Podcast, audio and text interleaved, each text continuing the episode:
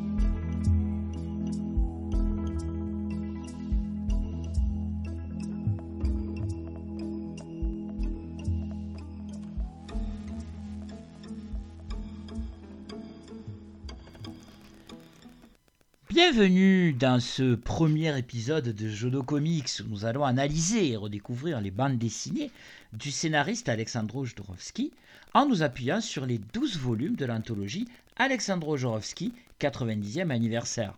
Le premier volume de cette série est un très gros morceau puisqu'il regroupe les deux œuvres majeures du tandem Jodo et Mobius. Il s'agit de l'intrigant Les yeux du chat et du pitcaresque Lencal.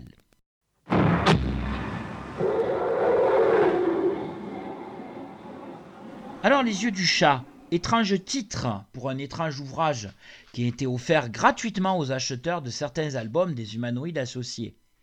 D'ailleurs, ce livre fut rapidement piraté tant la spéculation sur le marché de la collection fut importante. Il s'agit de la première collaboration pour une bande dessinée entre ces deux auteurs. Alors, le film Dune fut un échec de production, comme nous l'avons vu dans le numéro 0 de ce podcast. Mais les liens amicaux entre Jodo et Mobius leur donnent d'autres envies de collaboration commune. Alors la question qui peut se poser, c'est les yeux du chat, qu'est-ce qu'exactement? Eh bien, entre 1977 et 1978, Metal Hurlant fut le magazine de la SF, mais surtout de l'expérimentation graphique autour de la bande dessinée. Mobius en signa deux brillantes dans ce magazine, à savoir Arzac, la bande dessinée muette, et Le Garage hermétique, que l'on pourrait définir comme une sorte d'improvisation permanente. Et les yeux du chat peuvent s'envisager dans cette ligne éditoriale.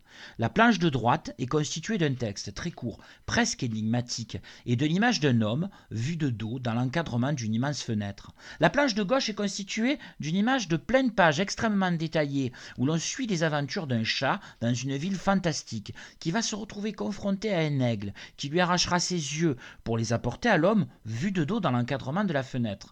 Le récit des deux planches fusionnera sur la fin.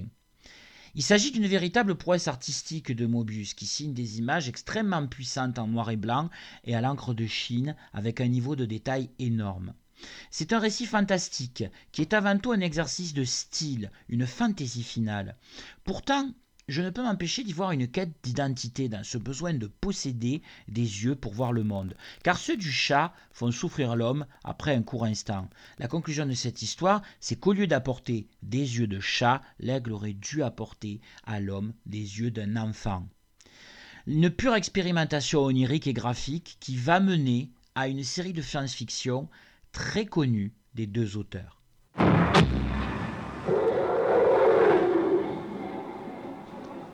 L'Incal fut un petit événement éditorial. Metal Hurlant annonce fièrement la publication de la nouvelle série de Jodo et Mobius.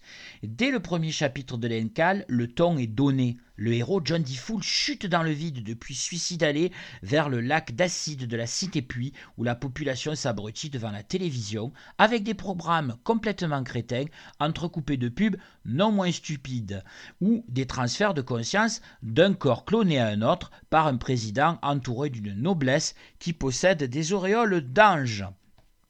John Fool, détective de classe R, traîne sa carcasse entre les histoires sordides du quartier Lunapart de l'Anneau Rouge et la drogue et l'alcool et les coups vite tirés avec des homéoputes synthétiques. Rien d'emballant donc.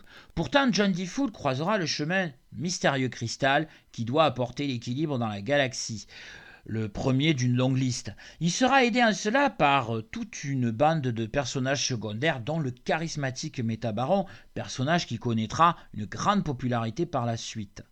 Le détective de classe R doit devenir le messie de l'univers entier et va connaître moultes aventures picaresques au cours des six albums hauts en couleur. Alors, je reste volontairement flou sur l'histoire de l'Incal, car c'est vraiment un récit à découvrir, aux nombreuses ramifications, aux nombreux personnages. Euh, je, reviens, je, reviens, sur Metal Hurlant qui annonce le début de l'Incal en couverture de son numéro 58 comme un véritable événement. La première série de Jodorowsky et de son dessinateur vedette Mobius euh, l'univers de l'Incal est construit comme une sorte d'univers miroir du nôtre, où tous les vices et toutes les lâchetés sont amplifiés et déformé. John D. Fool est lui-même soumis à cette exagération. Physiquement moche de base, il devient beau quand il est héroïque et abominablement moche quand il est veule et individualiste. C'est un récit initiatique et picaresque où un homme moche pleutre doit devenir un héros. La quête de l'Incal est aussi à l'origine d'un univers cohérent, puisque vont en découler pas loin de quatre séries. Avant l'Incal, Final Incal, la caste des métabarons, et les technopères. L'Incal est donc en quelque sorte le maître étalon de la science-fiction selon Alexandro Jodorowsky. La quête mystique est intimement liée à celle plus personnelle d'un héros souvent cassé qui est confronté à des histoires bien plus grandes que l'univers.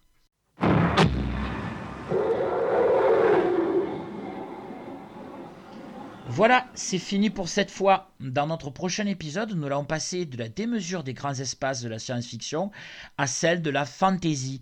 À très bientôt sur vos applis de podcast favorites.